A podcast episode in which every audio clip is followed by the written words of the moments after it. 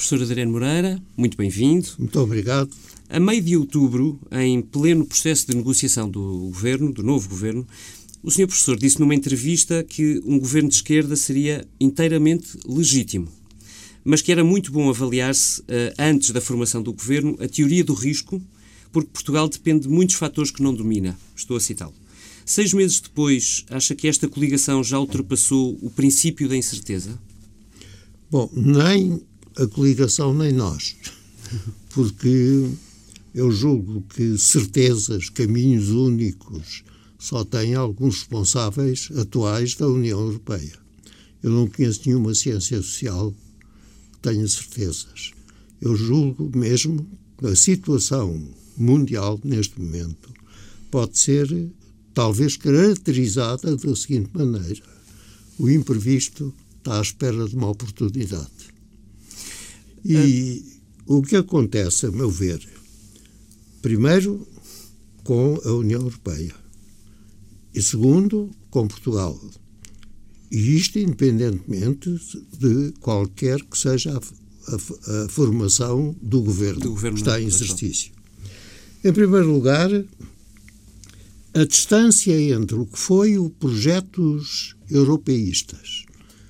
Eu fui presidente do Centro Europeu de Informação e Documentação e também pertenci, ainda pertenço, mas já hoje não tenho ação, à, à, à fundação do Kudnov Kalergi, que foi o maior europeísta eh, que antecedeu a guerra, e nos congressos dele tiveram todos os líderes que vieram organizar a Europa. Bom, a distância entre o que hoje se passa na Europa e o que sonharam os europeístas é, é enorme. Nem precisamos recuar aos anos 30, na verdade, é, professor. É enorme. E justamente basta pensar na, neste problema que temos agora, se aplicam uma sanção ou se não aplicam eh, uma sanção. Eu acho extraordinário que o Presidente da Comissão Europeia ignore que as organizações internacionais baseiam-se na igualdade das nações e o grande perigo sempre para este princípio foi a hierarquia dos Estados, que fere a igualdade das nações. E neste momento, aquela resposta que ele deu dá a impressão. A França não tem sanções porque é a França. É, e, portanto, ele ignora que o risco da igualdade das nações em que se baseou a comunidade europeia é justamente a hierarquia dos Estados. Bom, em segundo lugar, que eu acho grave, a Europa tem, tem evolucionado como se não tivesse uma circunstância externa. É, é a Europa. Não ouve discutir as alterações que são globais e que estão carregadas de riscos para a Europa. Designadamente, com este descontrole das migrações. A responsável pelas relações externas e segurança da Europa e da Europa Federica Mogherini, e defesa, comissária italiana. Essa senhora declarou expressamente a Europa precisa de um exército. A minha pergunta é tem previsões orçamentais para isso. A Europa mal tem um orçamento único, professor. Exatamente. Ora bem, isto implica que, agora passo a parte principal da pergunta, da situação de Portugal.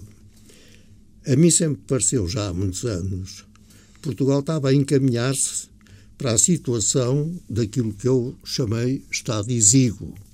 E Estado exíguo, para mim, podia ter arranjado outra expressão, mas ocorreu-me essa, é aquele que tem um desequilíbrio entre as obrigações e os recursos. E, e aconteceu isso, justamente. Mas aquilo que não pode acontecer é que o país, com esta definição que tem neste momento, julgue que só pertence à Europa. Portugal tem janelas de liberdade nós já falaram da CPLP, imagino Não eu. é só isso. Nós, já, há aqui um ponto, que esse é geral. Nós pertencemos às Nações Unidas. Nós pertencemos ao BIT, o Bureau Internacional do Trabalho. E depois nós temos a CPLP, o Instituto Internacional da Língua Portuguesa e a Plataforma Continental. Ora bem, em relação às Nações Unidas, há um Conselho Económico e Social. Já viu alguém convocar o Conselho Económico e Social em relação ao qual há um projeto na gaveta para transformar em Conselho de Segurança Económica e Social? Ninguém. A Europa não tem circunstância. Bom, nós pertencemos ao BIT. Há uma crise enorme de desemprego, da adequação, naturalmente, entre as atividades económicas e os postos de trabalho. Já alguém convocou o BIT? Ninguém convocou o BIT. Em relação à CPLP, passa-se isto. A CPLP foi uma ideia anterior à descolonização e nasceu dos congressos da Sociedade de Geografia, em 1964, 1966. E ainda me recordo da sessão de encerramento na ilha de Moçambique, onde o Ministro da Educação do Brasil, numa cerimónia em que pela primeira vez estavam a par a bandeira de Portugal e do Brasil, disse: acabamos de dar um passo para a pátria maior. Apareceu aquele movimento Margão, em que toda a gente esqueceu, que pretendia que Portugal alterasse a Constituição para Estado Federal porque eles não queriam ser invadidos pela União Indiana. Não foi dada viabilidade. Apareceu um movimento para Cabo Verde ser uh, ou adquirir o estatuto das ilhas adjacentes. Também não foi possível.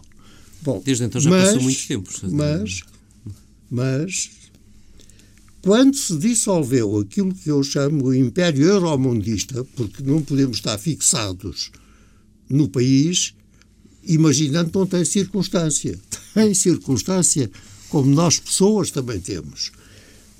E uh, a França, perdendo a sua parcela, teve o exército destruído em Dien.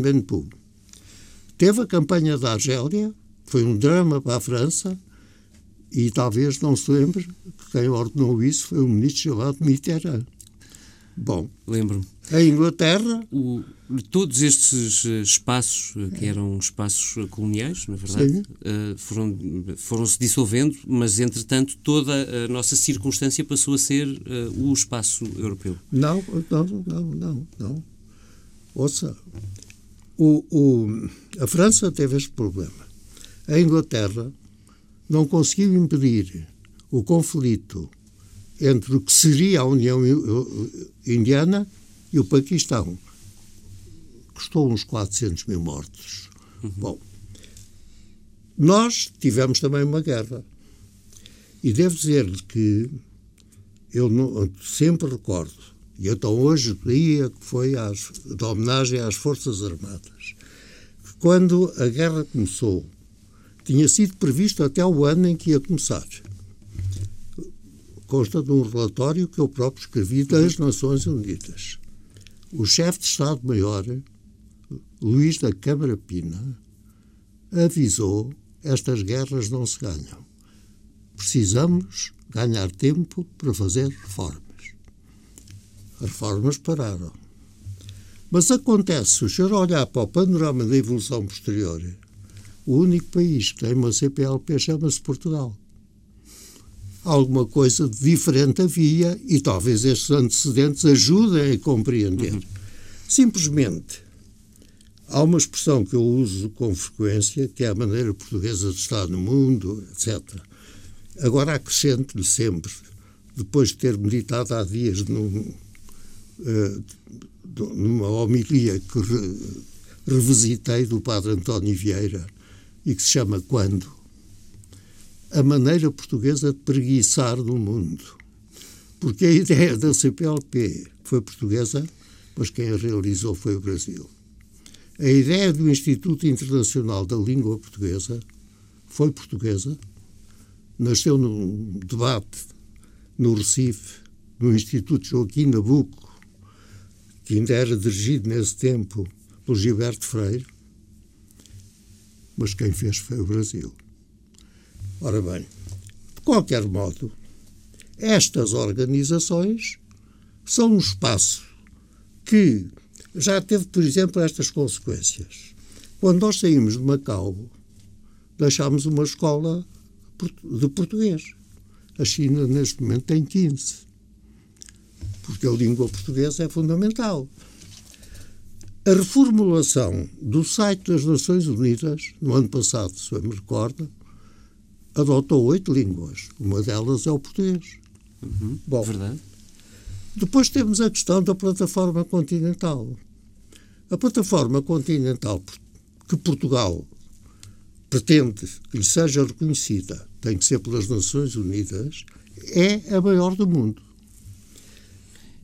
Deve, Eu estou a tentar perceber se o professor quer chegar ao ponto de que nós estamos em perdas não, não ou se perda. estamos a resistir apesar de tudo. Não, não é isso.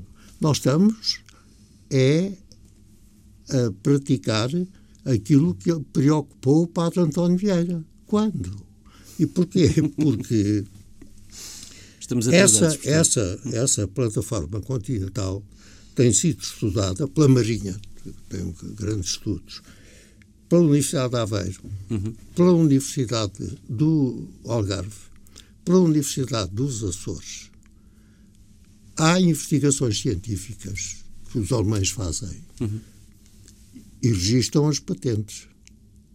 O senhor conhece algum programa de governo ou partidário que enuncie isto? Uh, não. Não, ora bem.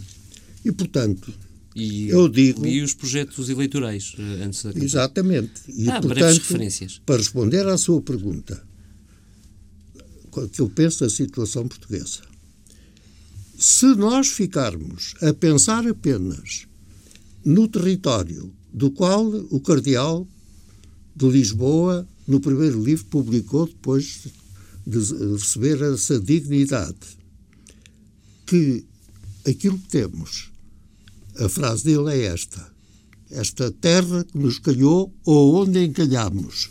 É a frase que ele deu.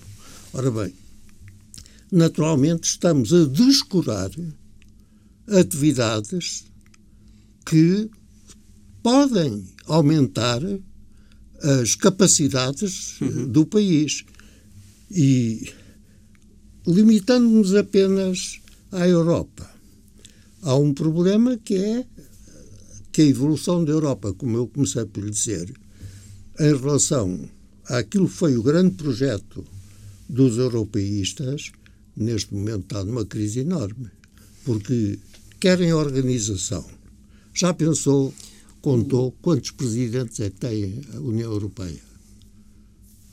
Tem o Presidente da Comissão, Sim. tem o Presidente do, Parlamento, tem o Presidente do Conselho o, o Presidente do Conselho, tem o Presidente dos Conselhos, que são vários, certo. agora tem o, o, o Presidente do, do grupo que se ocupa da... Do Eurogrupo. Etc. Bom, e tem uma eurocracia enormíssima. O senhor professor teve, está agora sentado no Conselho de Estado, a convite de, do CDS, creio eu, um, e esteve na reunião onde Mário Draghi, que é presidente do Banco Central Europeu, disse o que pensava sobre o futuro da Europa. Eu gostava de. Tenho curiosidade de lhe perguntar se ficou mais descansado depois de o ouvir ou mais preocupado. Não pode perguntar porque as reuniões são secretas. Não, não, não perguntei o que é que ele não disse. Se pode dizer, apenas perguntar que conclusão não é que se retirou. pode dizer aquilo que se passa no Conselho de Estado. Verdade, e respeito. Eu aquilo que eu lhe tenho dito, e vou repetir, é o que lhe disse sobre a Europa. E a minha preocupação, sobretudo, resumindo-a para quem ouve, é esta que comecei por lhe dizer. A Europa está a evolucionar no sentido de esquecer que a igualdade das nações está a ser ferida pela hierarquia dos Estados. A Europa não tem conceito estratégico. A Europa ainda não sabe hoje se a Alemanha quer ser uma Alemanha europeia ou quer uma Europa alemã. Não sabe isso. Bom, e neste momento, aquilo que o senhor encontra é a diminuição do valor da confiança entre o eleitorado e os governos. Mede-se pelas abstenções em toda a parte. Sim. O aparecimento de movimentos da sociedade civil e não só de partidos que querem afastar os países da União Europeia. Em Portugal, apesar de tudo, menos mas, mas, acentuado. Neste ponto, não falamos só de Portugal, estamos a não, falar não, da Europa. Estamos a falar de toda a Europa. Estamos a falar da Europa. Perguntava sobre Bom, e esta Europa dividiu-se, a meu ver, desta maneira. Ressuscitou a fronteira do Império Romano, que é Chipre, a Grécia, a Itália, a Espanha, Portugal, a Inglaterra, até ao sítio onde os romanos tinham posto o muro, está na mesma, e isto faz uma divisão entre a Europa rica e a Europa pobre. E repare que as imigrações que nós temos e depois o resto das imigrações que vêm daquele turbilhão uh, muçulmano e não só. A linha do Cabo ao, Cairo, tem tanto peso na história portuguesa como o ultimato, neste momento talvez tenha umas centenas de milhares de crianças em combate. Bom, tudo isso enfraquece enormemente o princípio da unidade europeia. De vez temos... em quando, com estes picos, como agora está a acontecer, que está a provocar, em Portugal mesmo, uma unidade contra a ideia de aplicar uma sanção ao país, isto não é o que sonharam os europeístas, esta situação em que estamos. O Sr. Professor, eh, nós temos um referendo no Reino Unido, eh, marcado para daqui a sensivelmente duas semanas. O Sr. Professor percebe eh, a razão de tanta hesitação no Reino Unido? Percebemos que as sondagens estão muito empatadas neste momento. Sobretudo pelas consequências económicas que eles estão a avaliar. Mas nós devíamos pensar, não podemos influenciar o pensamento dos ingleses. E, portanto, é o interesse da Inglaterra que está a dominar o, debate, não é o interesse da Europa. Certo. Bom, e pense, por exemplo, nas memórias da senhora Thatcher. Não, ela escreveu dois volumes, se bem me recordo, que é As Memórias e A Arte de Governar. E lembre-se que ela dizia nunca se devia pôr em causa, no seu país, a solidariedade com os Estados Unidos para manter a superioridade anglo-saxónica. Esta é que é a questão. Também sabe, de vez em quando, os ingleses dizem que a Europa está isolada pelo nevoeiro. Nunca ouviu nenhum dizer que o nevoeiro é que isolava a Inglaterra. Bom, e, portanto, é o interesse inglês que está ali em causa.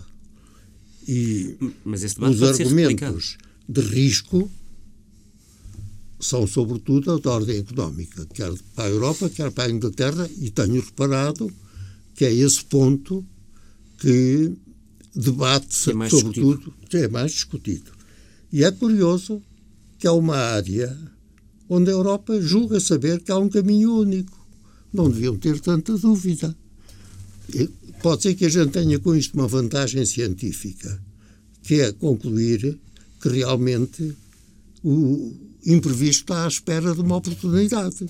Bom, essa circunstância, se dividir a Europa, se a Inglaterra sair e nessa altura se agudizar a separação da Escócia, isso vai fortalecer movimentos de divisão de Estados que também está na Europa. Vizinha Espanha, a Bélgica, a própria França, a ilha onde nasceu o Corso, o Napoleão, etc. Esses movimentos podem ser fortalecidos por exemplo. E tem mais uma coisa.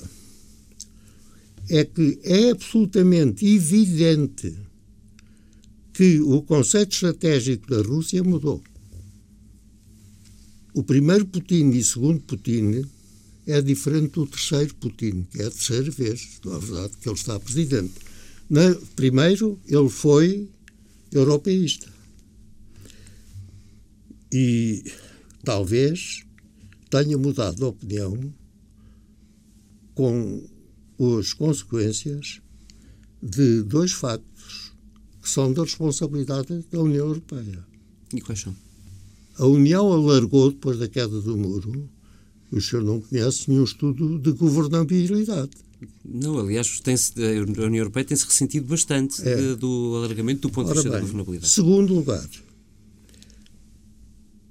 instalou o, a autonomia da segurança e defesa europeia.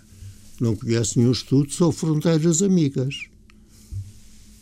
Foi bater nos interesses da Rússia. Certo. Tem o terceiro, foi um passo em falso, tem o terceiro Putin. Ele faz aquele discurso com a águia bicéfala, rodeado de generais medalhados e declarando esta coisa simples. A minha fronteira de interesse é superior à minha fronteira geográfica. Ele o que disse é: Eu sou o império do meio. E mudou a sua atitude. Ele deixou de ser europeísta e passou a ser euroasiático. Porque, com uma forma ou outra, uhum. o que ele quer é reconstituir as dependências antigas. O que dá origem, um, um, a meu ver, a um fenómeno que uh, acho que já está a desenvolver-se na Europa, é que a memória dos povos está a sobrepor-se ao, ao, que está dito nos tratados. A Alemanha, as hesitações dela, eu tenho dificuldade em não relacioná-las com o fim da Primeira Guerra Mundial. Hum. Porque no fim da Primeira Guerra Mundial, com aquelas ideias do presidente Wilson, os impérios europeus desapareceram.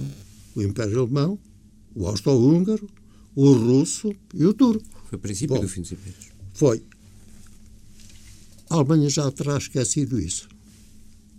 Segundo ponto, o, o, a tal eh, evolução no sentido da, da Rússia ser euroasiática uhum. no seu conceito, o que significa império do meio, o que ela uh, quer ser, também está relacionado com a memória. Provavelmente. Porquê? Porque quando os turcos chegaram às portas de Viena, a Igreja Russa fez uma declaração. Disse: a primeira Roma caiu, a segunda caiu, a terceira nunca cairá. Eu tenho a impressão que o Putin, quando fez o tal discurso, acabou o discurso e foi à missa porque ele lembrava-se dessa declaração.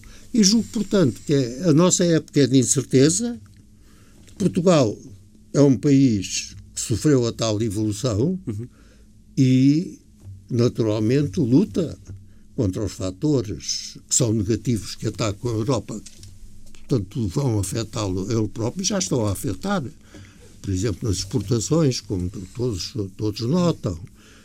Mas eu acho que a esperança para nós é ter memória também, e nessa memória incluir aqueles valores que deram origem ao caso único que é a CPLP, ao caso único que é o Instituto Internacional da Língua, ao caso que pode ser também único, se o conseguirmos, não será o único, vai para a lista do Temos Tempo, que é a plataforma continental.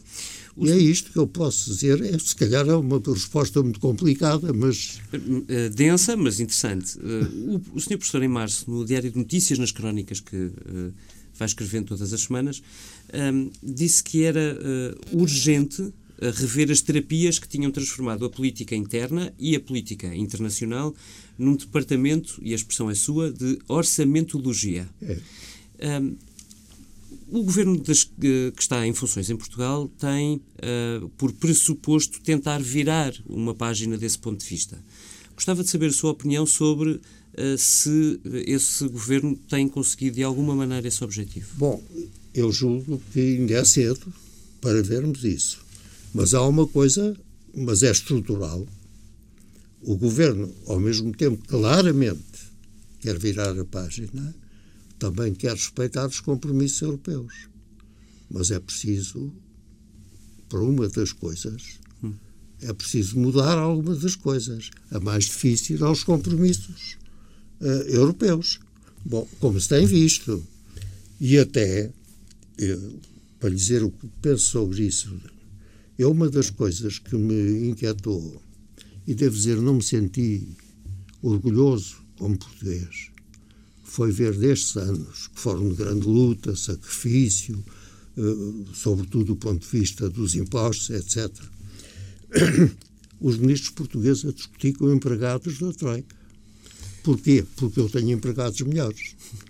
Mas tenho não... na universidade isso foi no tempo da Troika, eh, Isso, com mas, a, a Troika mas... cá presente. Na verdade, continuamos a discutir Ora bem, com... Não, não vamos chamar-lhe a mesma exemplo, coisa, mas estamos. O primeiro exemplo, quando eu me encantava com ele, não era só eu, havia muitos portugueses que não se sentiam orgulhosos de ver o Primeiro-Ministro, o Ministro das Finanças, com títulos importantíssimos, uhum. Ministro de Estado e das Finanças, na situação de discutir com os empregados da Troika, não é verdadeiramente uma situação para que o cidadão comum que vota se senta orgulhoso. E por isso eu considerei que era um bom precedente uhum. a atitude do primeiro-ministro britânico quando foi ao Conselho. Porque ele o que foi exigir foi a mudança. Agora o que está a ser mau é que se fizeram cedências que são só dele. Para que ele continue. Mas o ato, ele não foi discutir com empregados. Ele levou a discussão para o Conselho Europeu. Ele foi ao Conselho. E acha que António Costa devia fazer o mesmo? Já fez, talvez. Se eu leio as notícias discretas, é claro que é uma batalha muito difícil. Uhum. É uma batalha muito difícil. Mas eh, ele é, o governo escolheu o seu adversário, o seu objetivo. E aquilo que eu posso desejar como português é que e julgo que é também o que explica a própria intervenção do Presidente da República atual, é que se consiga modificar o movimento evolutivo que a Europa tem seguido e que, a meu ver, volto a repetir, se afasta do que foram as ideias dos grandes europeístas a seguir à guerra eu por vezes digo que eles tinham santidade. Porque repare que esses homens, como o primeiro-ministro da França, o, o da Alemanha, o o italiano, viveram duas guerras na sua vida e não adotaram a retaliação. Adotaram, vamos reorganizar-nos de acordo com a tradição dos doutrinadores europeístas, para que não volte a acontecer. Foi isto que eles quiseram fazer. E só conheço um caso de santidade semelhante, que é o de Mandela. Esse então foi gravíssimo, passou a maior parte da vida na cadeia. E quando saiu, o que é que ele disse? Somos todos sul-africanos. Quer dizer, negros, brancos, mestiços, hindus, somos todos. Bom, ora, isso foi um projeto espantoso. Quem conhece e lembra-se do que foi a história da Europa e que aquela gente viveu duas grandes guerras na sua vida. Hein?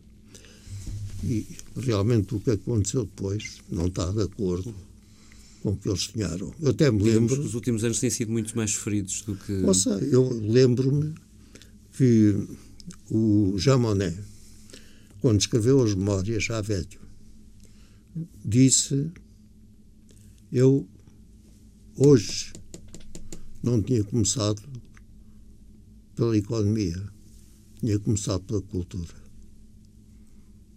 Ele ainda se deu conta. Foi, ele foi, como sabe, um interventor importantíssimo no processo, mas deu-se conta que a coisa não ia, não estava a marchar de acordo. No, no, momento em que estamos a falar, uh, estamos no dia 10 de junho, a comemorar precisamente o Dia de Portugal. Uh, o senhor professor estava a falar do presidente Marcelo Rebelo de Sousa uh, e eu lembro-me que há um ano, numa entrevista que o senhor professor deu ao jornal I, creio eu, que dizia que a figura do presidente da República tinha perdido, de alguma maneira, o poder de moderar. Acha que o professor Marcelo recuperou esse poder para o presidente? Está a recuperar. O, o, o que será o fim do processo, não vamos nós aqui hoje adivinhá-lo. Agora, não há dúvida que ele está a mudar o, o, a figura. E devo dizer-lhe, já que levanta a questão, que eu acho que é uma das questões com que Portugal não se renuncia há muito tempo. Quando mataram o rei Dom Carlos, foi porque tinha o chamado poder moderador. E o poder moderador permitia-lhe mudar o governo quando entendesse. Uhum. E depois veio também a questão de que não defendia bem os interesses ultramarinos, mas não quiseram um, presidente, ali rei, uhum. interventor. Então a, a, República começou com um presidente um, mais representativo, simbólico do que interventor. Mas nós tivemos a guerra, 14-18 que não foi fácil. As nossas perdas em França foram brutais, mas ouça, em África não foram menores. Em Moçambique e em Angola. Bom, apareceu o Sidónio. O Sidónio, o poeta, o Fernando Pessoa, chamou-lhe Presidente Rei. Levou uns tiros assim que chegou à estação do Rocio. Bom, depois, aí voltamos outra vez ao presidente uh, representativo. Bom, vem 28 de maio. 28 de maio tem um presidente que, no fundo, tem o poder moderador, porque ele é o único, ele, formalmente eleito diretamente pelo eleitorado. Tem o poder de nomear e demitir livremente o governo. Só que encontrou um primeiro-ministro que inverteu e que foi ele que passou a designar quem é que era Presidente da República. Isso. 25 de Abril. A partir daí arranjámos o semipresidencialismo. Aconteceu uma coisa, é que a autoridade passou a ser mais importante que o poder. Nos factos. E a pessoa que eu me recordo, as duas, que tiveram a autoridade superior ao poder foi o general Yanes e foi o Mário Soares. O Mário Soares, com as uhum. presidências abertas, como sabe, orientou todo o processo, a começar o general Yanes. Mas o processo constitucionalizante do regime foram eles que o fizeram. Bom, e aí a intervenção do presidente tem tanta variação como tem variado o centro do poder, que até aqui era a eleição, quem ganhava, e agora é o, o poder instalado na Assembleia. Isto é uma mudança radical. Ora, é perante uma circunstância nova, porque não, é, não era assim que era entendido, uhum. o regime é inteiramente legal, isso não tenho dúvidas sobre isso. Mas é perante esta circunstância nova que o Dr. Marcelo Rebelo Sousa também está a definir ou redefinir a posição do Presidente. E há uma marcha difícil, porque há a memória, há a tradição, eh, lembra-se as complicações que tem havido, dos espíritos se adaptarem uhum. a definição da origem do governo é o Parlamento, não é. Os últimos seis meses têm sido discutir isso. E ele está a enfrentar isso numa conjuntura muito difícil, que é a conjuntura europeia, que é extremamente uh, difícil. Eu penso que até agora os sinais são muito promissores. E o povo está a entender isso, porque as, as sondagens dão-lhe uma popularidade extraordinária. É, essa popularidade não é estado de espetáculo, é adesão pessoal. Isso dá-lhe autoridade? Eu, eu penso que é o que ele pretende. Ele pretende e sabe, ele sabe, ele é um académico distintíssimo e, e portanto, ele sabe que a autoridade é mais importante naquele posto do que os poderes. Porque com a autoridade ele reinterpreta os poderes. Nós podemos desejar é que tenha êxito e que o país também tenha êxito na sua evolução. Que depende muito, volta a insistir, das condições externas que não domina e dos esquecimentos das janelas de liberdade que fazem lembrar o tal intervenção do Padre Vieira. Quando? é isto. E esta coligação? De, é, é, é, é uma das dificuldades, é essa. Porque a coligação implica também uma arte política que é fundamental. António é cada, Costa tem tido essa arte política? É cada partido deixe, ou, ou melhor, concilie o adiamento do que é o seu programa do governo para o possível da solidariedade. E isso vai traduzir-se, digamos, numa negociação constante.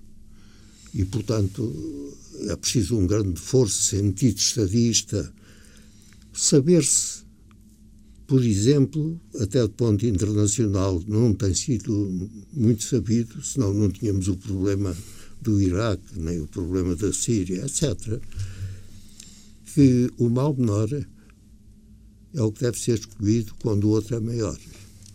E, portanto, é, é natural que eles próprios estejam a fazer um esforço de sacrificar aquilo pensam que seria a organização social, política, económica. Está a falar do PCP e do Bloco de Esquerda, imagino. Do Bloco de Esquerda e do Partido Comunista, que ele próprio já evoluiu muito. Mas. Tem-se têm... surpreendido com essa evolução dos dois partidos da esquerda? Não, o primeiro não tem ainda assim um, umas ideias eh, que possa, que vale a pena estar a desenvolver. É mais fácil reconhecer intervenções importantes que ganham popularidade até, etc., do que imaginar o que vai ser, se vier a ser um partido de governo. Eu não tenho opinião sobre isso, tenho opinião sobre algumas lideranças, mas eu, casos pessoais, no, geral, não, não comento. Agora, o Partido Comunista, eu julgo que a pouco e pouco vai ter que se modificar e está a modificar-se. Eu, tive até, por causa da, da, minha profissão, que é, é, dar aulas, eu tive alguns alunos, um deles até, para mim foi uma grande esperança e já morreu, morreu muito cedo, que a visão que tinham já era completamente diferente. Não era, não era aquela inspiração que levava à divisão da Europa no leste e oeste e submissão a uma ordem militar, de conflito militar, que era a NATO e, e Varsóvia. Acho que. Eu volto a. Isto é amassador, mas é que o imprevisível está à espera, está à espera está à de uma espera. oportunidade. E a propósito de oportunidade, vê ainda uma oportunidade para a direita que temos em Portugal? Sabe que eu vejo uma oportunidade para mudar os conceitos do que é a democracia, uhum. do que é a direita, do que é a esquerda, do que é o centro. Ainda tem esperança que o país dê a volta desta crise? Eu tenho, tenho, tenho esperança, mas sobretudo tenho fé. E como sabe, a fé não se mostra. Que conselho é que daria a quem está a governar para. Olhe, para sobretudo a autenticidade. Eu acho que um dos grandes males da própria Europa é ter-se esquecido de que é necessária uma relação de autenticidade entre o que se promete e o que se faz.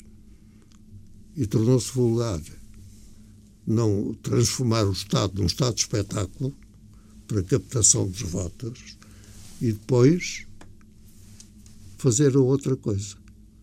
E é o que aconteceu à própria Europa, ou está a acontecer à própria Europa. O conselho é sempre simples, é só este tem sentido autenticidade. isso? Tem sentido isso nestes uh, últimos meses?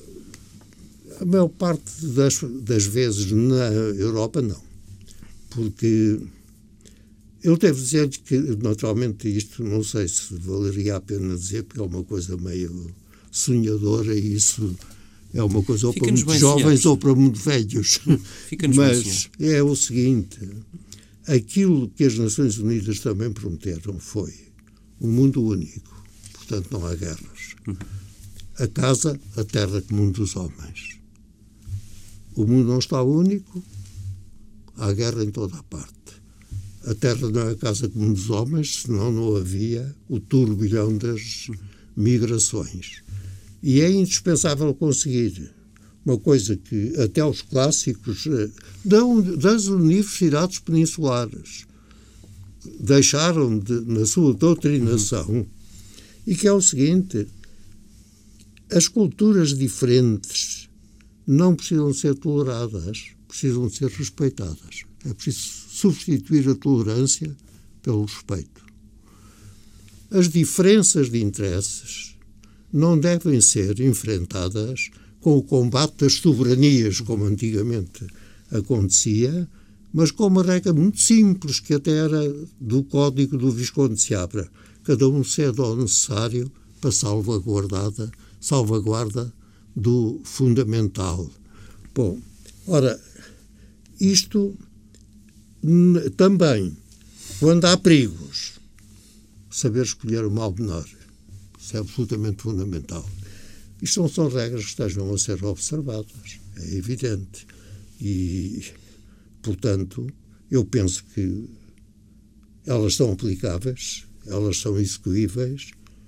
Eu tenho uma fé que me leva a estar convencido que devemos ser capazes de dar a volta. Mas isto é fé. Muito obrigado, Sr. Professor, por ter vindo à TSF. Tive um prazer estar cá. Muito obrigado.